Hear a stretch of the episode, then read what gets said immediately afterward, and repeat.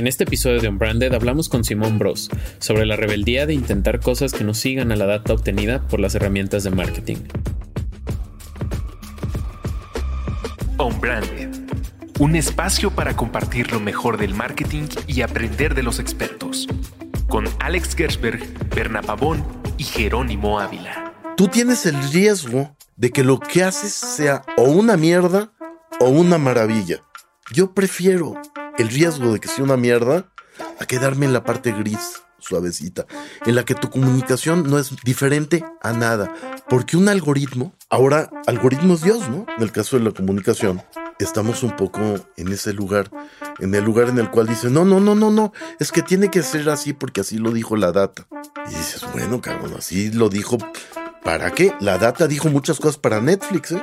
dijo muchísimas cosas y nunca ninguna empresa en el mundo estuvo en un mejor lugar que Netflix los últimos dos años. También platicamos sobre la costumbre de ver a los fracasos como un aprendizaje y cómo podemos tomarlos en cuenta para replantear la idea original de una campaña publicitaria. Aprendiendo del fracaso, llegar al éxito. Tú sabes que a veces esta frase que las cosas suceden porque así tenían que suceder es cierta. Y de repente del error o de la contingencia, puedes tomar lo mejor, hacerlo parte del instrumento de la creación. Y entonces, si estás en un set filmando coches y de repente empieza a llover, dices, esto se arruinó. O ves en qué parte del trabajo que estás haciendo sería increíble que lloviera. Y filmas esa parte aprovechándote de la lluvia Además, hablamos sobre la importancia de no copiar las estrategias de otros productos y usar nuestra pasión personal para crear campañas relevantes en la publicidad. El éxito provoca que te copies. Hay la famosa frase, frase del proven success que hay que hacer cosas que comprobadamente hayan tenido éxito y creo que en estos momentos es exactamente lo que no se debe de hacer. Tienes que hacer algo relevante. Para hacer algo relevante es hacerlo con la cabeza, pero sobre todo con el corazón. Hacerlo con pasión. Y si tú das una idea de un encuadre, de una forma de hacerlo, y no les gusta, tienes que regresar con otra mejor. Y si no les gusta, te están dando chance de regresar con otra mejor. No ceder y decir, bueno, ya, háganlo como quieran y volvamos a la mediocridad. Bienvenidos a Unbranded, un podcast de marketing.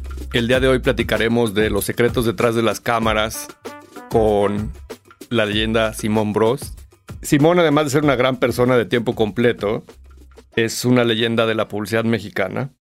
Es director y productor de cine con más de 35 años de experiencia. Eh, dato curioso, es el único mexicano en el Hall of Fame de los FIAP.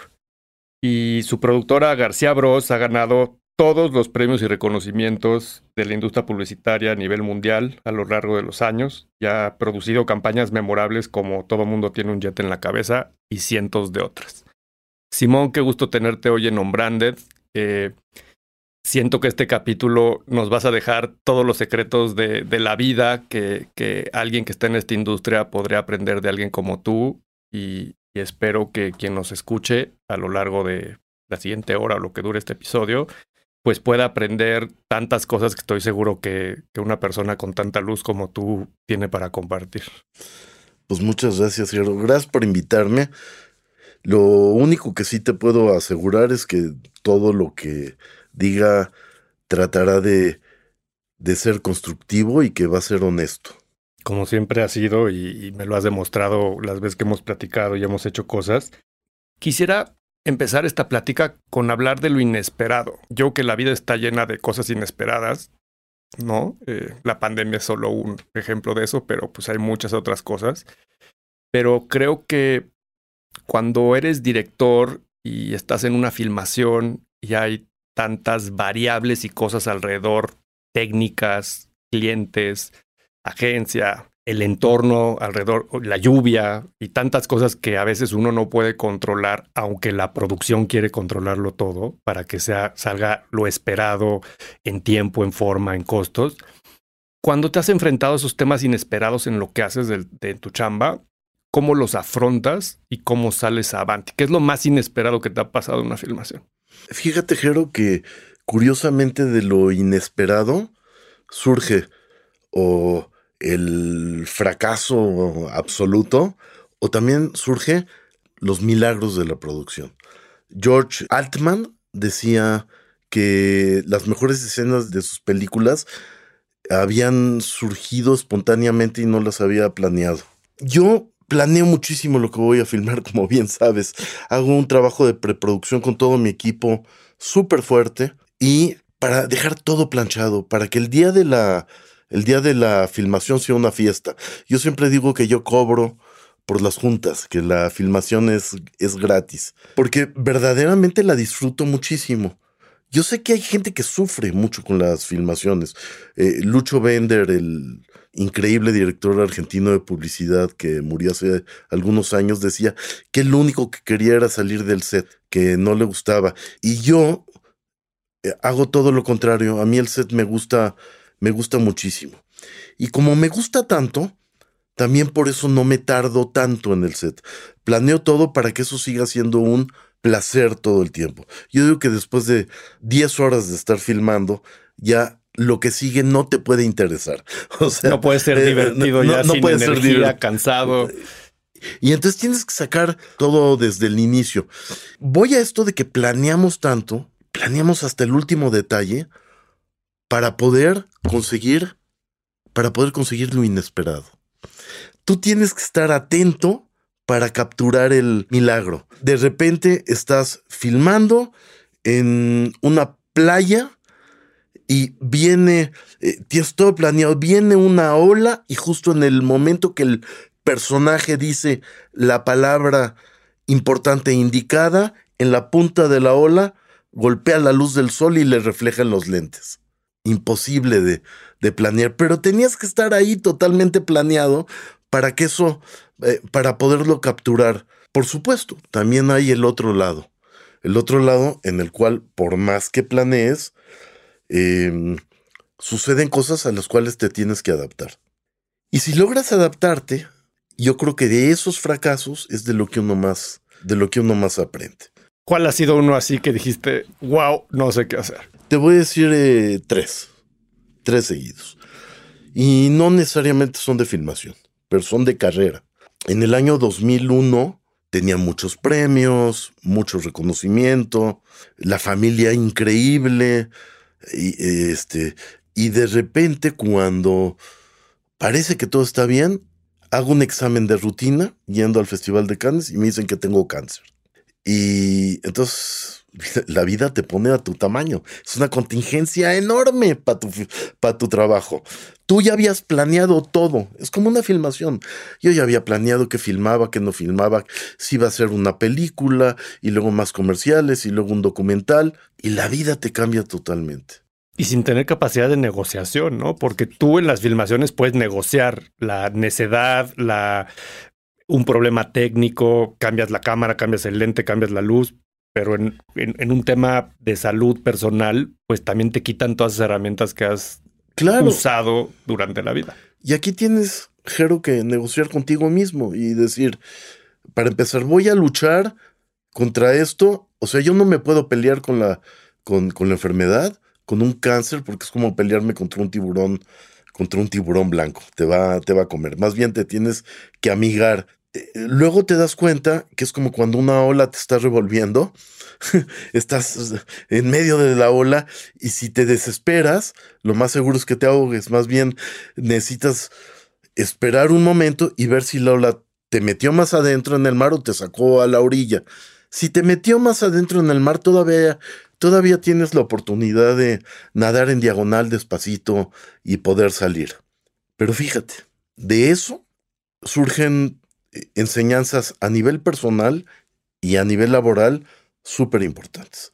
La, la primera es que de verdad no puedes, esta cuestión que tenemos algunos directores, yo, yo, yo la tengo, de querer controlar todo y, y, que todo esté en su lugar en el momento exacto y demás, te enseña que tienes que relajarte, relajarte tantito de repente y que la vida, que hay veces que no puedes negociar con nada y que tienes que dejarte llevar tienes que aprender a, respirar, tienes que aprender a decir, esto es lo que estoy viviendo en este, en este instante.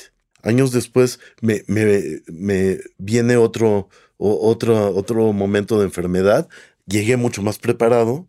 Otro momento de cáncer, llegué mucho más preparado y creo que lo pude afrontar mucho mejor porque había tenido la enseñanza del primero. Mucha gente no tiene esa segunda oportunidad. Y ahora en la pandemia, eh, de repente me doy cuenta que, vivimos todos, pues, eh, que mis primeras enfermedades habían sido como mis pandemias personales, pero que de repente le pasa a todo el mundo. De repente tú tenías planeado, la empresa va así, las oficinas van por acá, voy a crecer, voy a poner otras dos oficinas de, de audio no sé dónde, y voy a hacer esto y de repente, otra vez, la vida te dice, no, te tienes que quedar acá y a lo mejor empezar a dejar de ver hacia afuera y empezar a, ver un poco a, hacia adentro. Ahora que aparentemente ya ha pasado la pandemia, no lo sé, hoy es día 10 de, junio de 2022, con lo cual no sé todavía si la pandemia pasó o no, tengo la ilusión de que, de que, de que ya haya pasado o que por lo menos se haya vuelto el COVID una enfermedad estacional y controlable y que no mate más gente. A mí me parece que la enseñanza de los últimos dos años ha sido enorme, no solo para mí, sino para todo el mundo.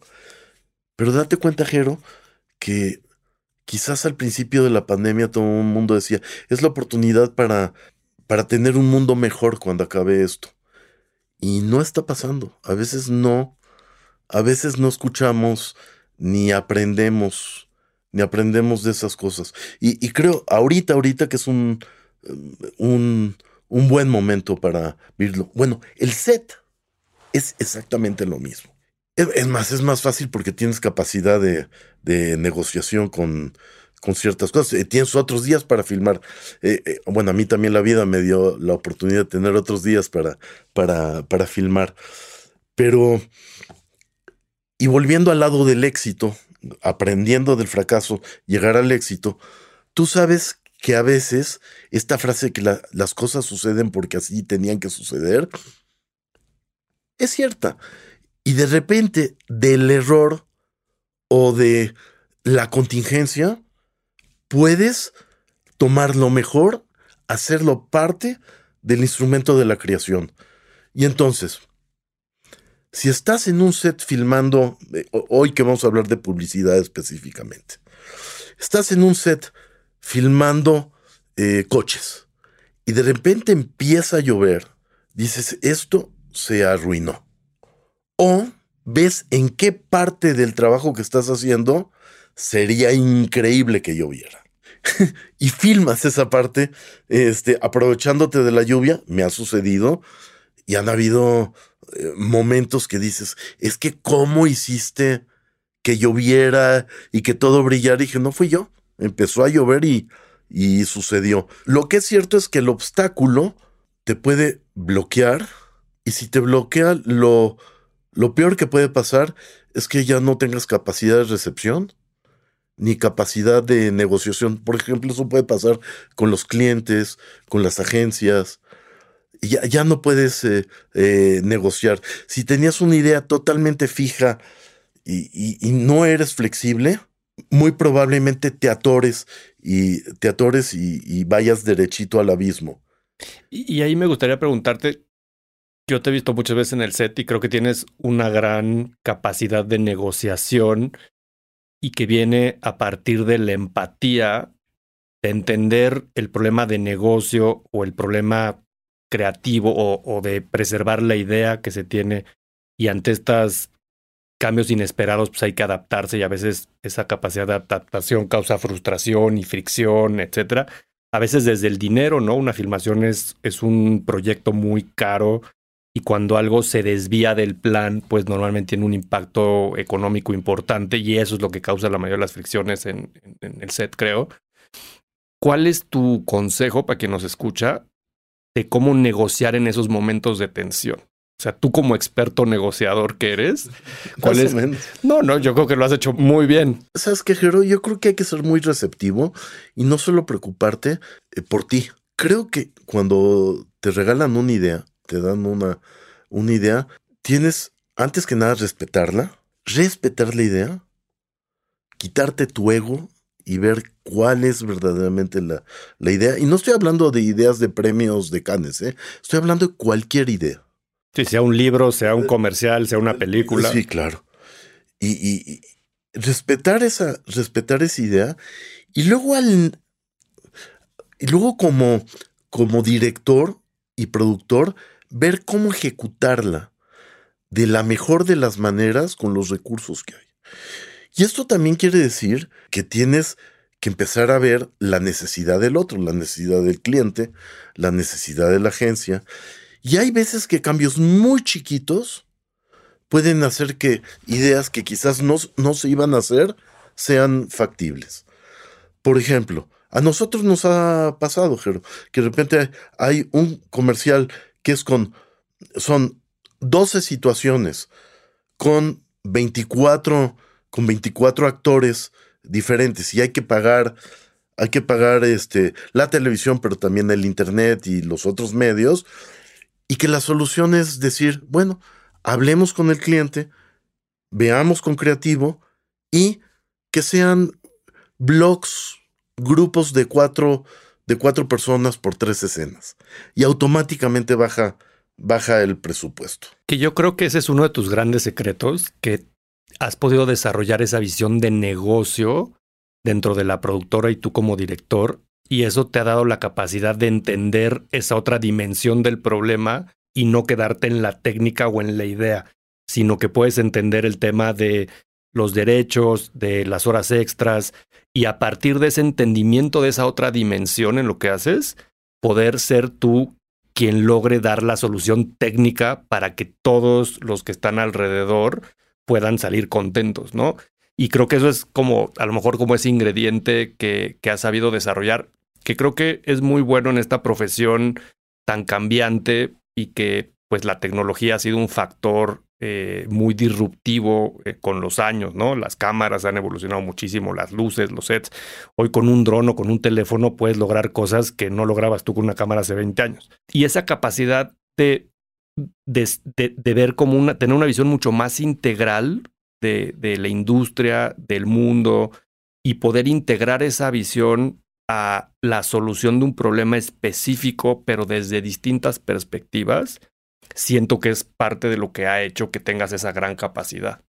Mira, eh, nuestra empresa, o sea, toda la cuestión que tiene que ver con, con la cuestión de producción, y hablo de Beto, mi hermano, Quique, Ramírez, eh, todos somos un, equipo, un equipo grande.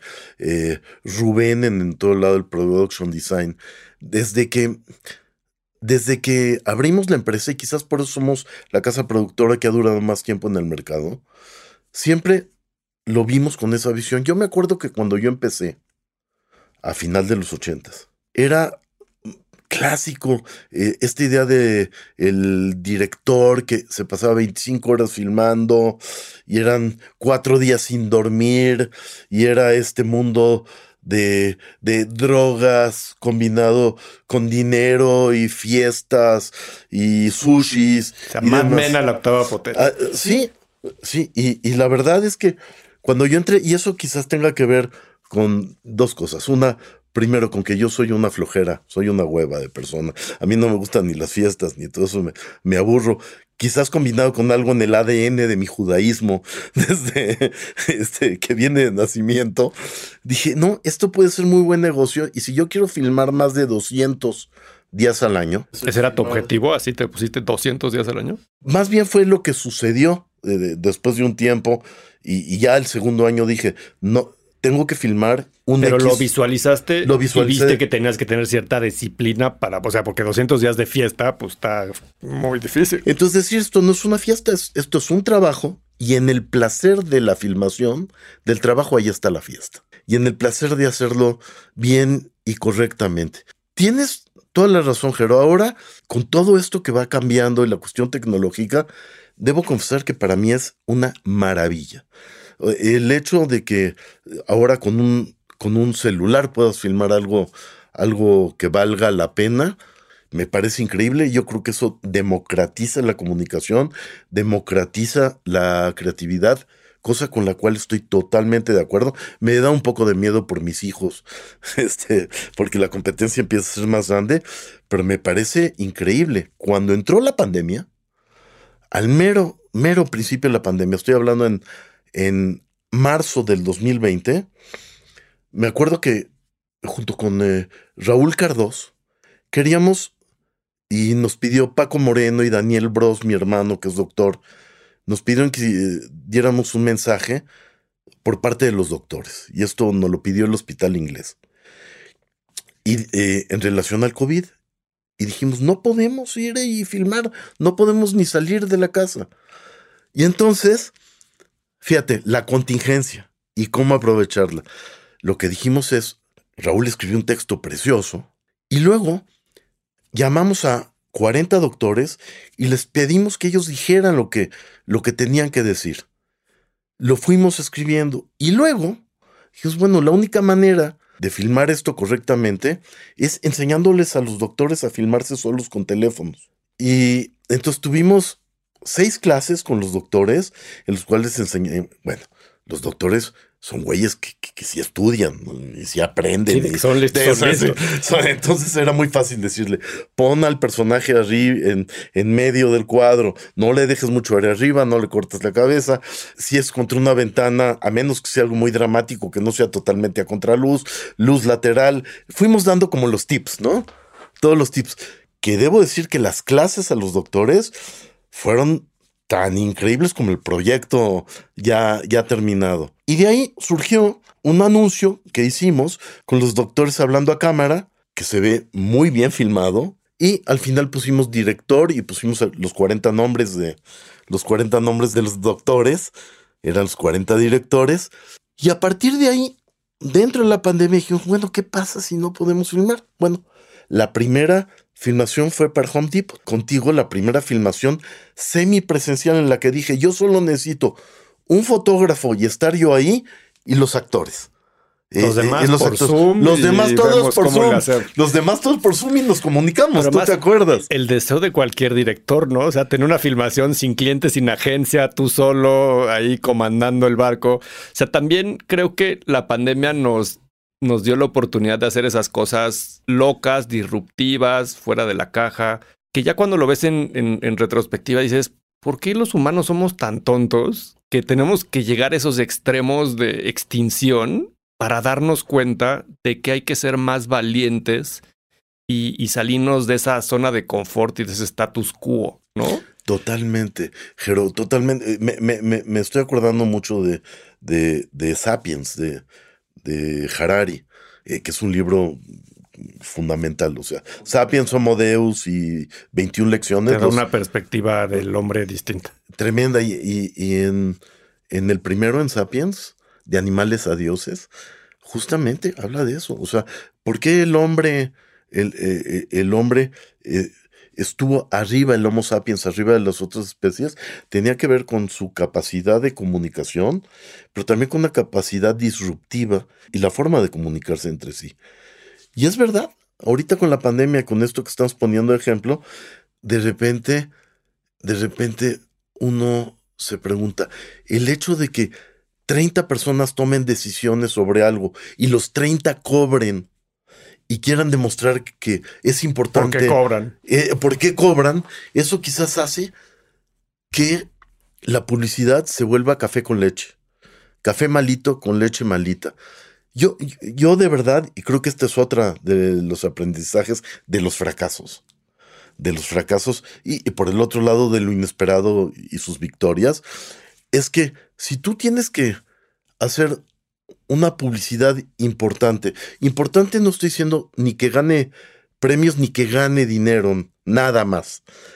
Eh, sería al revés el orden. Ni que gane dinero ni que gane premios, porque es el orden correcto de la publicidad. Este, creo que si tú atiendes, si tú atiendes a todos los miedos de toda la gente que va a ir opinando y va a ir tomando decisiones, lo más seguro es que tú quedes en una franja en medio. Tú tienes el riesgo cuando, cuando, como tú dices, te arriesgas de que lo que haces sea o una mierda o una maravilla. Yo prefiero eh, el riesgo de que sea una mierda a quedarme en la parte gris, suavecita, en la que tu comunicación no es diferente a nada. Porque un algoritmo, ahora algoritmo es Dios, ¿no? Eh, porque en, en, el medioevo te decían, ¿por qué tienes la data? La data es Dios. Antes te decían es que Dios dijo que Dios dijo que no te podías estar acostando con muchas personas, ¿no? Eh, la monogamia, ¿no? Pues ahora la data dice, pero la data es igualito que con los doctores. O sea, es el instrumento más increíble que podemos tener es la data.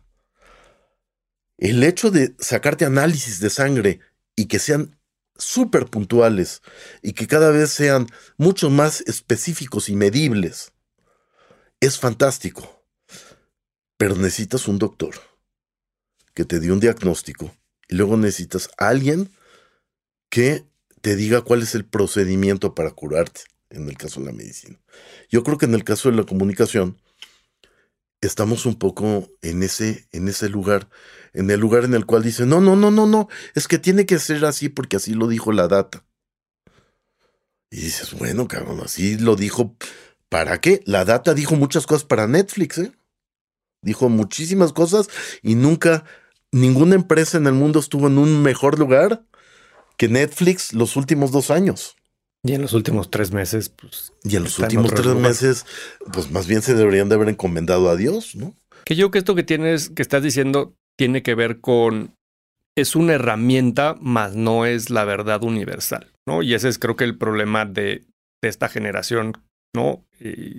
o, de esto que estamos viviendo como época, donde la ultratecnificación de nuestras vidas, de la comunicación y de las posibilidades de lo que podemos hoy entender y sistematizar y ver en términos de datos, para seguir con ese mismo ejemplo, creemos que es la solución de todo y no, no es la solución de todo.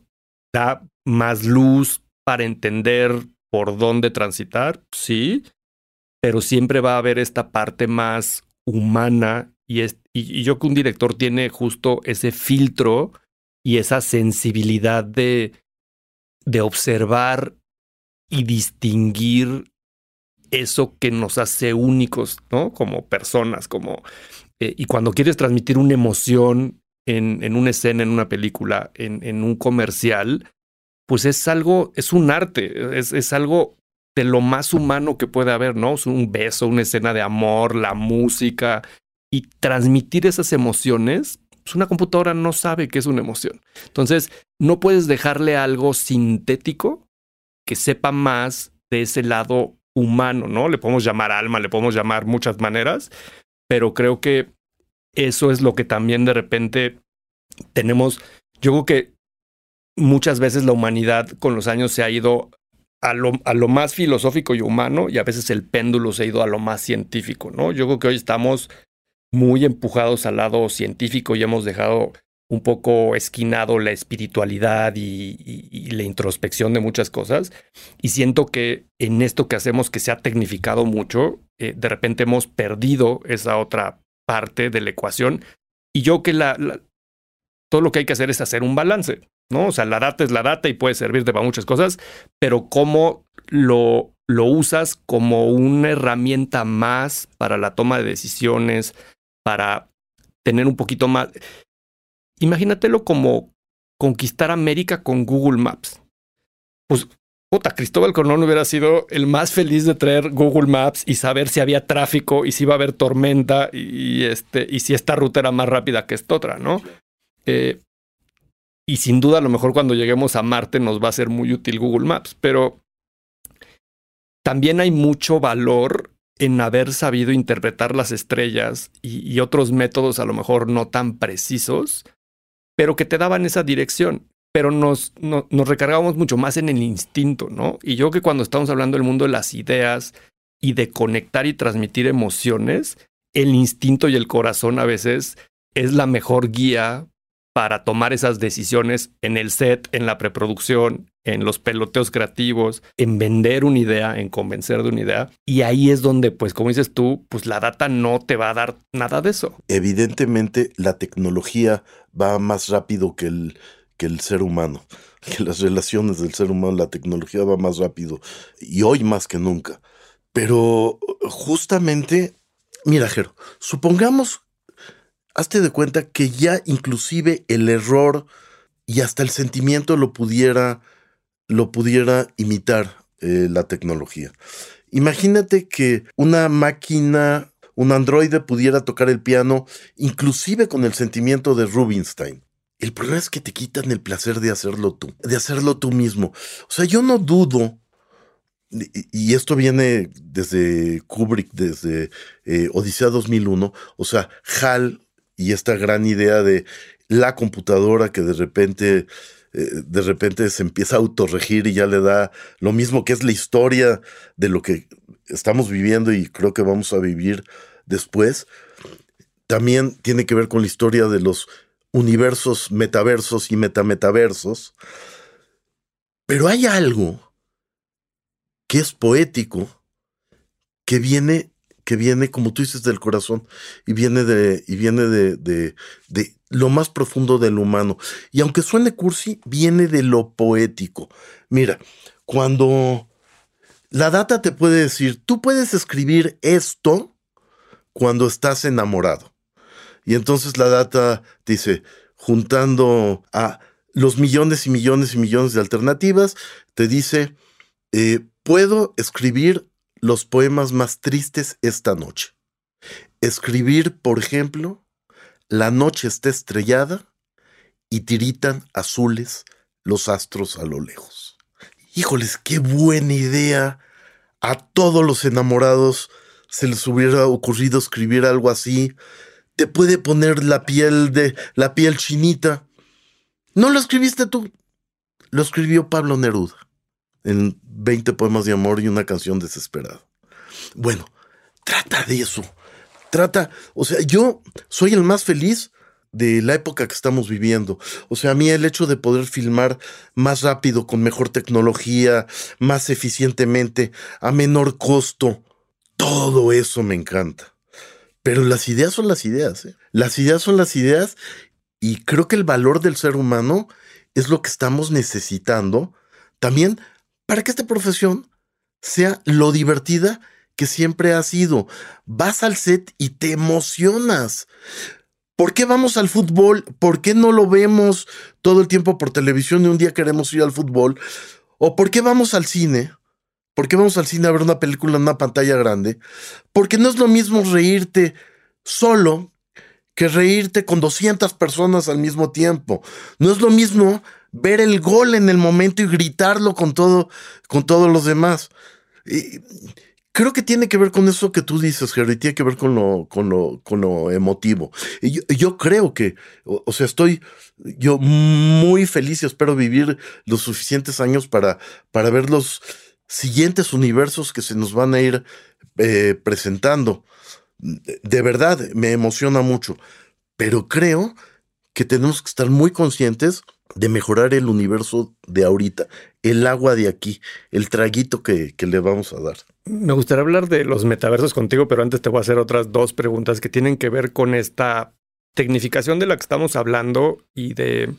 Yo creo que la tecnología, como decías, ha democratizado el acceso y hoy con un teléfono puedes hacer mil cosas. Los influencers creo que es el mejor ejemplo de esa oportunidad.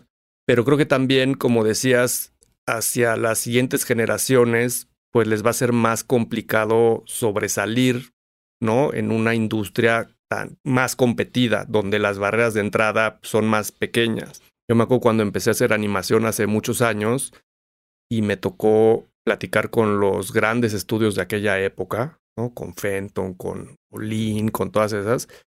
Pues la barrera de entrada era, además de las conexiones eh, profesionales, era el hardware, ¿no? Y pues, tener una Silicon Graphics de 200 mil dólares, pues no cualquier chavo que quería podía. Hoy, pues una MacBook Pro de mil dólares, pues hace la chamba. Y creo que al final si hoy la tecnología y las herramientas, digamos, son están disponibles para todos y a lo mejor es más una capacidad creativa la que va a hacer la diferencia. Hay dos temas que siempre, como en todas las pláticas, regreso, que es cómo le hacemos para sintetizar una historia también cada vez en menos tiempo, ¿no? Porque cuando hablabas de la data, la data, la data, pues la data, si vas a Google, te dice, pues un pre-roll, 6 segundos. Entonces ya no son comerciales de 15, de 20, de 30, de 6 segundos. Si le preguntas a TikTok, te va a decir, pues X cosas, ¿no? Si le preguntas a Facebook, pues otras cosas. Entonces, a estos grandes hermanos de la data que, que de repente nos dan estas recomendaciones es, al final todo se resume en sintetiza porque cada vez tenemos menos tiempo para transmitir ese mensaje que queremos. Entonces mi pregunta es, ¿cuál es el secreto para sintetizar una historia en pocos segundos? Fíjate, yo creo que, yo creo que, que depende del medio. Esto lo platiqué mucho con Keller, que era el presidente de, de el director creativo mundial de, de Facebook hace, hace cuatro años. Yo creo que él decía que no podía durar más de seis segundos porque le convenía. Seguro. Eh, porque le convenía. Eh, pero, este, yo el otro día veía a mis sobrinos viendo una película de Marvel que dura tres horas seis minutos y la han visto cuatro veces. O sea que la atención, dependiendo del medio, también, también, eh, también es, es diferente. Eh, ¿Qué quiero decir con esto? Que no necesariamente todo tiene que durar o 6 o 15 o 30 segundos o, 3 horas o una serie enorme que, que, de repente te la echas en dos días, 10 capítulos seguidos, seguidos de una serie. En todas se necesita capacidad de síntesis, aunque dure 10 horas. Y esa capacidad de síntesis viene a ser un poquito en literatura y, mira, es muy pretencioso lo que voy a decir en relación a la, a la publicidad, a la publicidad o a los contenidos cortos, pero creo que tiene que ver un poquito con la narrativa de la novela o la narrativa más larga, el cuento y la poesía. Eh, y, y, creo que el tiempo no es factor para que exista una, una buena idea, un buen contenido. Yo me acuerdo ya desde hace muchos años, había este cochecito eh, que se llamaba Smart, chiquitito, y lo que hacían es que ponían en Inglaterra, ponían todos los comerciales y en medio, en medio, durante un segundo la foto de un Smart, y decía cabe en cualquier lado. Y vendía atributos, era inteligente, veías el coche, era, er, era, era divertido. Lo que sí está, cabrón, ahora, y es muy complicado, es cuando quieres tú hacer novela, te encargan novela, pero te dicen que tiene que tener el número de páginas de un cuento. O cuando te piden un cuento y dicen, no. Tiene que ser un tweet. Tiene que ser poesía, en un, tiene que ser un soneto, y en un soneto tiene que, que estar tiene que ser un tweet. Ese es el problema y el problema que se viene es complicado. Mira, yo hubo un momento que dije, yo quiero entender esto de... Bueno, yo no tengo redes sociales, solo tengo LinkedIn porque es de, de trabajo.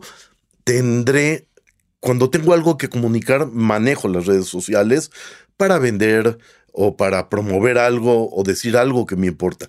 Fuera de eso, eh, yo estoy de acuerdo con, con eh, los con eh, Chulz Shan, el, el, coreano, que dice que las redes lo único que te pueden traer son desgracias, ¿no? En el enjambre. Este, yo creo que, eh, bueno, lo que hice fue agarrar y decir, quiero hacer TikToks, ahora en la pandemia, quiero hacer TikToks, quiero hacer comunicados de dos segundos a nivel visual. Entonces, con unos amigos que tengo un proyecto de cómic bien grande con Fernando Llanos, Beto y Paco Guidobro. Eh, dije, voy a hacer unos, voy a hacer unos TikToks y voy a hacer unas comunicaciones muy, muy breves con mi teléfono, con lo, con lo que hay. Y la verdad es que es divertidísimo. Y el lenguaje que utilizas es divertido. Y no es un lenguaje que tenga que ver con la edad. Bueno, tiene que ver con la, con la edad porque eh, hay gente que ya nació con el celular nosotros no nacimos con el celular y tuvimos que ir aprendiendo cosas. Pero cuando tú descubres el poder de un corte en directo o una transición a través de poner una mano en el lente y que cambie otra cosa, o de una luz que entra a cámara y te lleva a otro lugar, o que una cosa entre por derecha y salga por izquierda, o un brinco y en el brinco cambiar de ropa, dices, wow, tengo unos grandes instrumentos para platicar algo en muy poquito tiempo. En muy poquito tiempo comunicarlo y que sea divertido, entretenido, interesante. Siempre hablas del tema de, divertido, ¿no? Y, Siempre. Y eso me lleva a la segunda pregunta que era, en este mar de contenidos, ¿no? De impactos publicitarios por todos lados, de creadores de contenidos, del tema que quieras, en la plataforma que quieras, cómo mantenerte, o sea, el argot digital es la relevancia, ¿no? Este, es que hay que hacer algo relevante, relevante, o sea, y ese es como el, santo grial, ¿no? del mundo digital.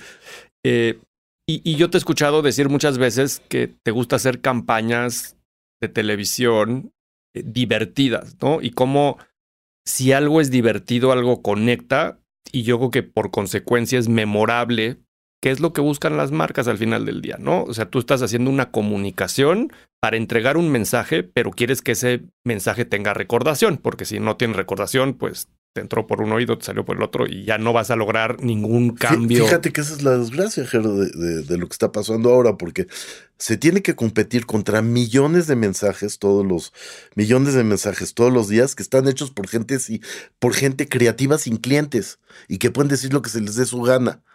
Y entonces, imagínate, exigir ese tipo de entretenimiento, pero además mencionando ciertas cualidades del producto o ciertos racionales o cierto equity al que se tiene que llegar, lo vuelve mucho más complicado, pero también lo vuelve mucho más padre.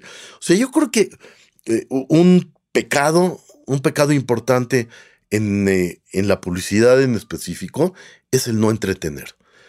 Y Fíjate que todo lo que está manejado algorítmicamente para ser políticamente correcto, son familias de tal, ahora viene un niño y una niña, ahora hay una pareja de una minoría, todos estos instrumentos, cuando los metes y dices, vamos a hacer un comercial, un comercial en el que es una familia y es una familia ahora multirracial, eh, este, con preferencias diversas, todo, todo lo que el algoritmo te dice y prueban el producto y dicen, ay, qué rico, y al final todos disfrutan y son felices, estás justo en medio, en la parte gris, en la que nadie se va a acordar de tu comunicación.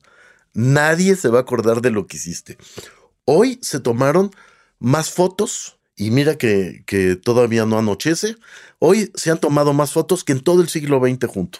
En lo que llevamos de tiempo, eh, platicando, se han tomado más fotos que en todo el siglo XX juntos. Y la verdad es que yo conozco mucha gente que tiene el mismo teléfono igualito al que tiene el chivo Lubevsky, Emanuel Lubevsky. Y tú ves las fotos que saca el chivo y ves las fotos de la, de la mayoría de la mayoría de la gente, no solo a nivel estético, no solo a nivel conocimiento del encuadre, del balance, de la composición, sino también a nivel conceptual a nivel idea. Lo que pasa es que ves muchísimas cosas, hay millones de cosas, pero muchas se parecen, muchas se copian a las otras.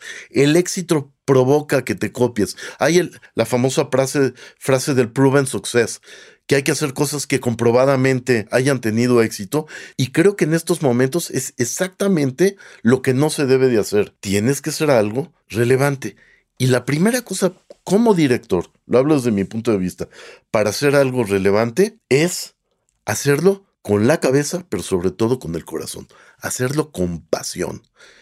Y si tú das una idea de un encuadre, de una forma de hacerlo, y no les gusta, tienes que regresar con otra mejor. Y si no les gusta, te están dando chance de regresar con otra mejor. No ceder y decir, bueno, ya, háganlo como quieran y volvamos a la mediocridad, a la mediocridad. Ahora, tienes que saber en qué punto dices, hasta aquí se llegó, hasta aquí puedo y voy a entregar lo mejor, lo mejor posible dentro de este mundo, dentro de este metaverso, voy a entregar el mejor de los este, productos posibles. Oye, he estado pensando mucho como la la idea o el concepto, como dices, versus la técnica, ¿no? Porque creo que todas estas, cuando hablamos de las redes sociales, imagínate un TikTok, un, cosas así, pues ahora hay filtros y todos estos efectos, como dices tú, de ponerle la mano en, en, en, la, en la cámara y entonces apareces en, este, estás en el aeropuerto y de repente aparecen en la playa y cosas de estas que se hacen. Creo que a lo mejor hoy, ahora que, que lo escucho de ti, hago la reflexión de que ahora hemos caído como en la filtritis o tecnititis de, de aprovechar un recurso y, y, creemos que eso es la idea, ¿no? Pero pues no, esa no es la idea, ese es un recurso. Y, y, creo que a lo mejor lo que a veces ahora se abusa es que no hay un balance entre el, el concepto y la técnica con la que se ejecuta. ¿Cómo, Claro. ¿cómo balancear eso? Claro, fo- fondo es forma. Mira, el- estaba leyendo el otro día una cosa increíble. Hay muchísimas personas que van con el cirujano plástico y les dicen que quieren que los operen para que se parezcan a ellos mismos con los filtros de las redes. Eso ya es, ya es alucinante. Mira, el otro día lo platicaba, eh, digamos que yo tengo ahí como una cosa de la que me siento orgulloso, es de que la mayor parte de mis asistentes han sido, se han vuelto directores y, muchos muy buenos, ¿no? Y de repente nos juntamos y yo lo que estaba, estaba platicando el otro día era que había que ver no solo lo, la publicidad está en busca de lo de hoy, ¿Qué es lo que hay que hacer en este instante? En el aquí y en el, en en el aquí y el ahora. Es más, previendo lo que va a pasar dentro de un X tiempo.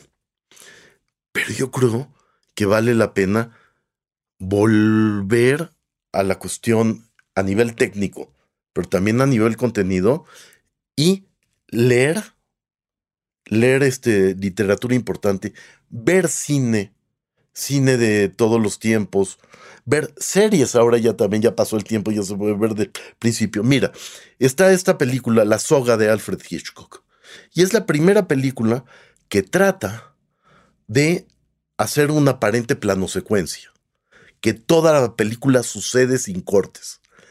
Si tú ves esa película de Alfred Hitchcock, vas a encontrar todos los secretos del TikTok adentro de, de, esa película. Todas las transiciones, todos los fades, todos los cortes en directo, todas las minucias de la edición adentro. Ahí vas a encontrar todos los secretos. Igual, igual a nivel, a nivel contenidos, y esto es un ejercicio que yo hago y se los recomiendo a todo el mundo. Siempre hay tiempo para, para leer, siempre hay tiempo para ver cine. Quien te diga que no es como los que dicen que no tienen tiempo para hacer ejercicio. Siempre hay tiempo para lo que es importante. Yo trato de leer un libro, un libro eh, importante que ya leí y darle una relectura y leer un libro, un libro nuevo. Y los leo simultáneamente. A veces en el sueño ya se me confunden un poco, pero, por ejemplo, estaba leyendo eh, eh, Crimen y Castigo. Híjoles, es, es impresionante. Lo leí antes de haber ido, eh, cuando era chavo, lo leí antes de haber ido a San Petersburgo y me arrepentí muchísimo de no haberlo leído antes porque me hubiera gustado haberlo leído y conocer esas calles para conocerlo. Y ahí empiezas a ver en la psicología de Raskolnikov capas y capas y capas y capas de la personalidad de Raskolnikov. Y de ahí puedes aprender cómo generar un personaje, aunque sea para que diga hola, no importa en, la actuación, en una cuestión breve. Al mismo tiempo está leyendo Salvar el Fuego de Guillermo Arriaga, que se los recomiendo muchísimo, fue premio, fue premio Alfaguara el año pasado y es un libro increíble como todos los libros de mi compadre.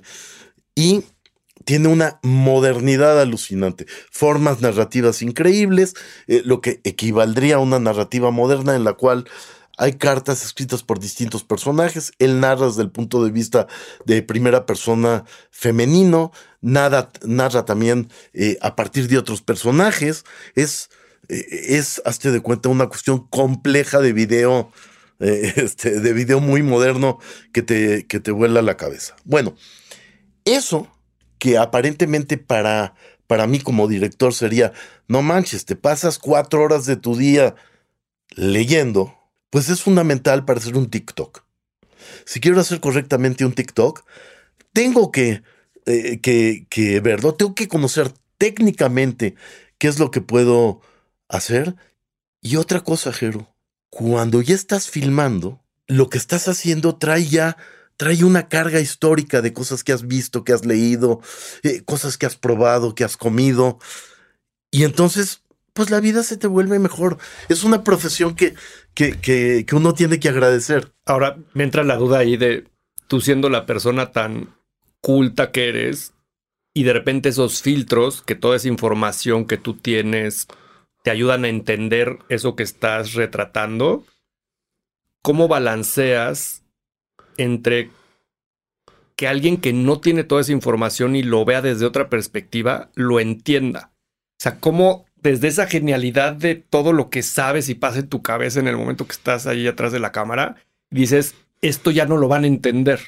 O sea, a veces te haces esas preguntas. Claro, sí, y más si es un comercial y te lo, y te lo pidió un cliente específicamente.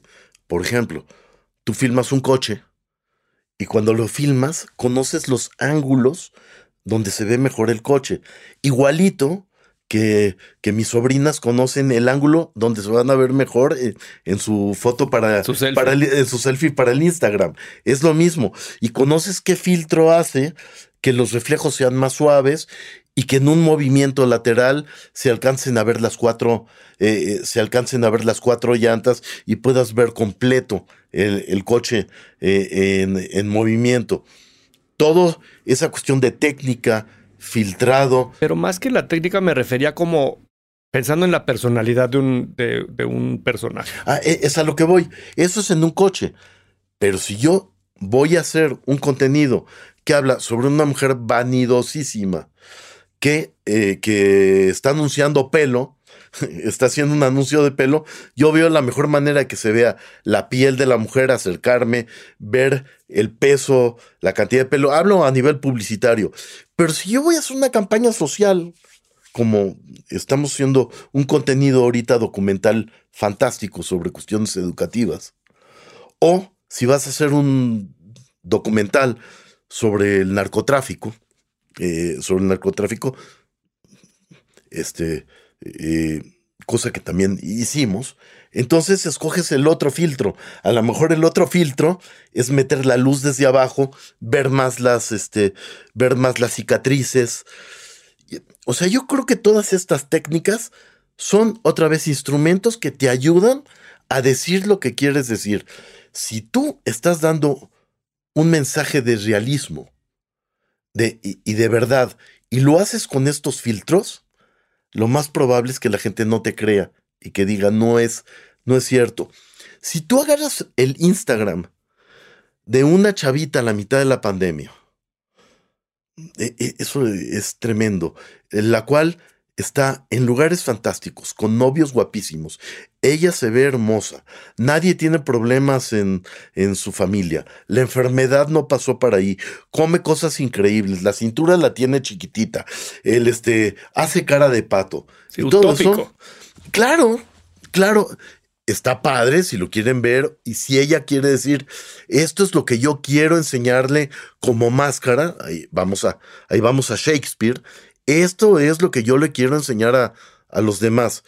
Pero si yo quiero agarrar a esa chavita que tiene un problema de acné, por decirlo de, y quiero que diga un testimonial sobre eso y luego su cambio, no sirve todo lo otro. De hecho, toda este, esta utopía a mí- que a mí me parece además muy triste, el hecho de estar viendo y viviendo, estar viviendo a través de la aprobación de los demás, ¿no?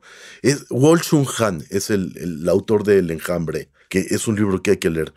Pero esta cosa de vivir de lo que dice el otro, del corazoncito que te ponen, de la palomita que te ponen, es tremebundo. Tú imagínate la cantidad de gente en la pandemia, Jero, que estaban encerradas en casas chiquititas, No, y la Que no depresión podía total salir. de ver La- otra realidad inexistente. inexistentes, y estar viendo eso y dic- diciendo, pues aquí están las, las, las, este, nietas de, de sabrá Dios quién en su barco, en no sé dónde, que son guapas, Viendo perfectas, viendo el atardecer, comiendo y dices, híjoles, en este momento, en tu sensibilidad como comunicador, dices, es, es feo.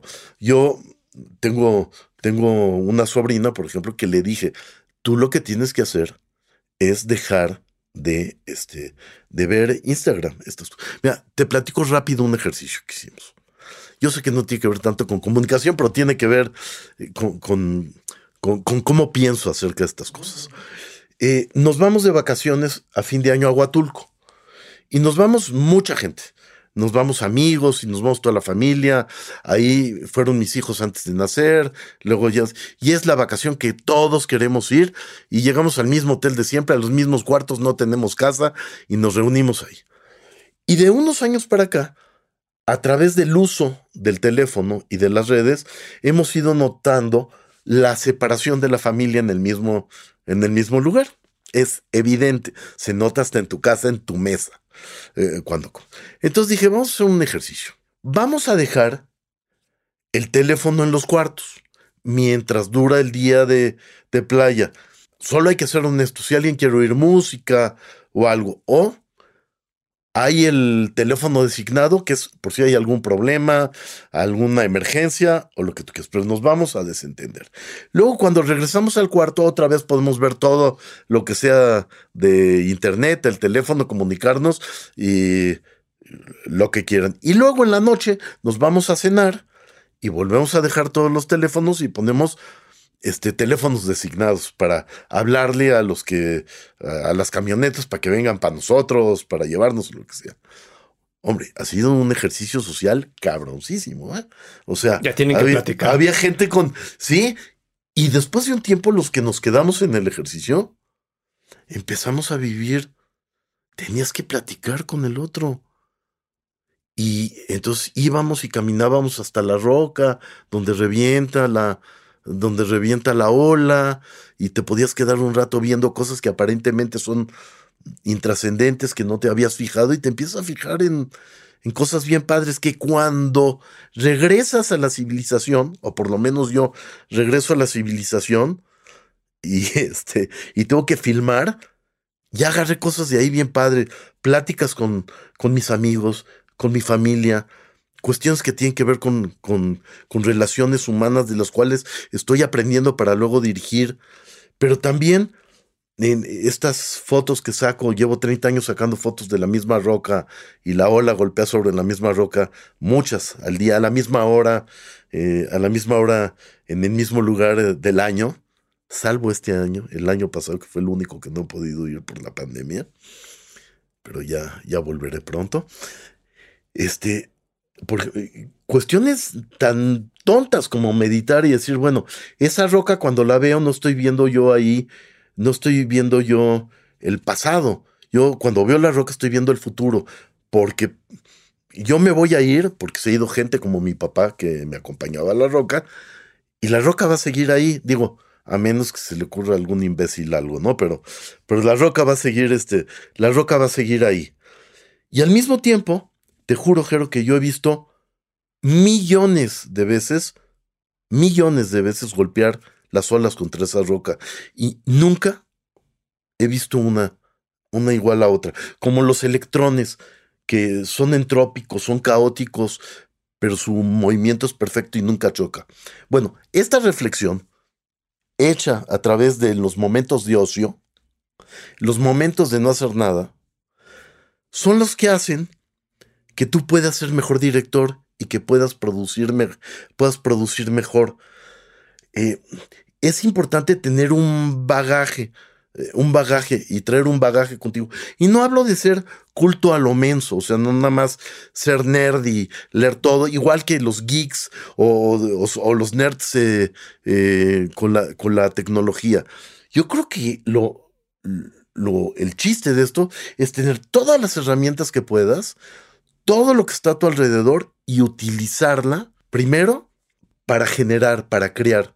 Creer es crear y crear es creer. Y lo segundo es, en un momento dado, olvidarte de ti mismo, creo que eso es fundamental para el director, es en un momento dado dejar el ego aparte, que es dificilísimo, pero hay que lograr hacerlo para enfocar, eh, enfocarte en el sujeto. Empezar a, a lo que tienes enfrente, no verlo solo como un objeto, ya sea desde una cosa o un actor, sino volverlo un sujeto y empezar a tener un contacto, un, contacto real con lo que tú vas a plasmar, ¿no? Bueno, yo, yo sé igual, igual, igual es algo que no le interesa al público, pero digamos, esa sería mi, esa sería mi técnica. Mi técnica tiene que ver con el respeto a la, a la cosa, el respeto al árbol, cuando lo filmo a la ola. Y, también eso hace que no hagas las barbaridades que se hacían antes, de agarrar a gancitos y ponerlos en un horno para que brinquen, ni torturar a niños haciéndolos filmar 12 horas seguidas. Oye, me gustaría para terminar preguntarte algo que yo que alguien con la carrera que, que tiene como la tuya, yo que en la vida es muy importante saber escoger los proyectos y, y saber escoger los proyectos a veces implica saber decir que no a ciertas cosas. ¿Cuál es tu, tu opinión de eso? ¿Cuál es tu, tu secreto de cómo es un tema emocional, es un tema que viene de la lógica, es una mezcla? Es una mezcla. Tienes que generarte una escala axiológica, una escala de valores. Y entonces, en mi caso, voy a hablar solo de mi caso. En mi caso, yo en el mundo de la publicidad y en el de la comunicación en general, de los contenidos, he encontrado a la gente más idiota del mundo. Y también he encontrado a la gente más genial del mundo. Y este, y yo procuro trabajar con gente que me cae bien, así de sencillo, gente que me cae bien, gente con la que yo me pueda comunicar, con la cual podamos pasarla, pasarla, pasarla bien. Me gusta eh, trabajar en publicidad para marcas relevantes. Y relevantes no, no solo es eh, causas sociales, porque ahora parecería, yo siempre lo he hecho, toda la vida he trabajado para, para causas sociales, pero ahora parece que los publicistas somos la madre Teresa de Calcuta y no es cierto. Este, para marcas importantes, relevantes y me gusta crecer con las marcas. O sea, yo tengo marcas con las cuales llevo 30 años este, eh, filmando, tú lo sabes. 30 años este, filmando y, y, yo pienso que hemos crecido juntos. Y ya en, a nivel producción, debo decir que me gusta mucho los proyectos en los que en los que se pueden hacer cosas interesantes, diferentes, en las cuales puedes romper eh, los esquemas. Y también me gustan mucho los proyectos que tengan mucho dinero, en los que haya mucha, mucha producción y pueda tener muchos juguetes. Ahí es que me vuelvo como niño con grúas, helicópteros y cosas de esas. Pero si me das a escoger una totalmente vacía con todos los juguetes y una producción chiquita, pero en la que lo que yo estoy diciendo coincide con lo que yo pienso, hijo, entonces se vuelve un placer increíble. Ya cuando es con mucho dinero lo que tú piensas y te deja, bueno, bueno, eso es como el chiste del español que dice, me encanta jugar al póker y perder. ¿no? Y dicen, y ganar, no, pues ganar ha de ser la hostia, ha de ser maravilloso, ¿no? Pues igual, o sea, pero, pero lo que sí hago como con las personas tóxicas, que debo decir que he conocido tóxicas, y muy poquitas en, muy poquitas en mi vida profesional. Pero es por la ley de la atracción. O sea, yo creo que cuando uno no, no es eso, no lo atrae tanto. He, he encontrado pocas, unas tremendas, ¿no? Unas tremendas, pero, este, en general, la verdad es que me siento súper afortunado de, de, trabajar con gente que no solo, me gusta trabajar con ellos, que no solo, este, que no solo admiro, me ha tocado trabajar eh, con gente que admiro mucho, entre los cuales estás tú, y lo tengo que decir públicamente, sino también trabajar, trabajar con gente a la que he llegado a querer mucho. O sea, sí, sí, Sí, yo tengo amigos, amigos, amigas, amigues eh, entrañables de eh, entrañables por esta profesión. y además, qué bueno que me tocó poder hacerlo, porque yo en realidad soy bien menso para todo lo demás. O sea, este, si no me hubiera tocado hacer lo que hago, este, no sé si me hubiera ido bien eh, haciendo otra cosa. Soy muy afortunado. Eh, nunca he tenido que trabajar realmente en mi vida. Hago, hago lo que me gusta. Simón, pues muchísimas gracias por venir a Branded. La verdad es que podremos platicar aquí todo el día y noche y seguir aprendiendo tanto de ti, de, todas las historias y experiencias que has tenido. Y espero que quienes hayan escuchado hasta aquí este episodio, pues se lleven muchos aprendizajes a partir de esta experiencia que nos haces favor de compartir. Pues gracias por haber estado aquí en. No, gracias a Umbrand, Umbranded, gracias a ti de verdad por invitarme y sobre todo espero que el pinche capítulo sea entretenido. lo más importante, ¿no? porque si no es divertido, no es relevante. Exactamente. Y no, no se comparte. Si lo quieren compartir, nos pueden buscar en las redes sociales como arroba unbranded. Nos vemos en el próximo episodio. Gracias, Jero. Gracias por escuchar Unbranded. Revisa el resto de nuestro catálogo donde seguramente encontrarás otra conversación que será de tu interés. Tus comentarios y ratings en las plataformas de escucha nos ayudan a crecer y llegar a más personas. Nos escuchamos en el próximo episodio de On Branded, un podcast de marketing. On Branded es una producción de. Sonoro.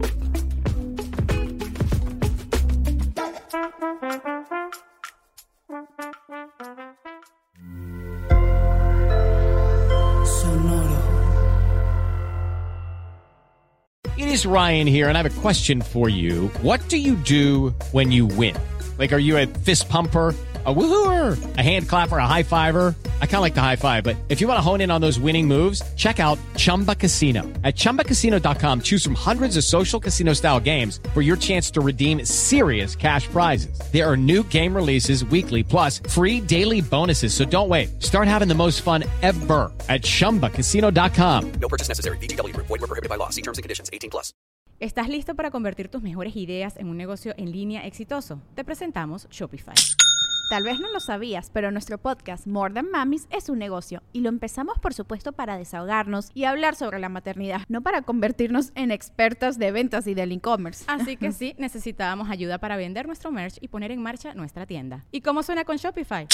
Llegó otra venta. Shopify es la plataforma de comercio que está revolucionando millones de negocios en todo el mundo. Ya seas un emprendedor desde tu casa o desde donde sea, Shopify es la única herramienta que necesitas para iniciar, administrar y hacer crecer tu negocio sin dificultades. Con Shopify puedo gestionar pedidos, envíos y pagos desde cualquier lugar, brindándote toda la información y estadísticas de tus ventas al detalle. Regístrate para un periodo de prueba con tan solo un dólar al mes en shopify.com barra sonoro, todo en Ve a shopify.com barra sonoro para llevar tu negocio al siguiente nivel. Shopify.com barra sonoro.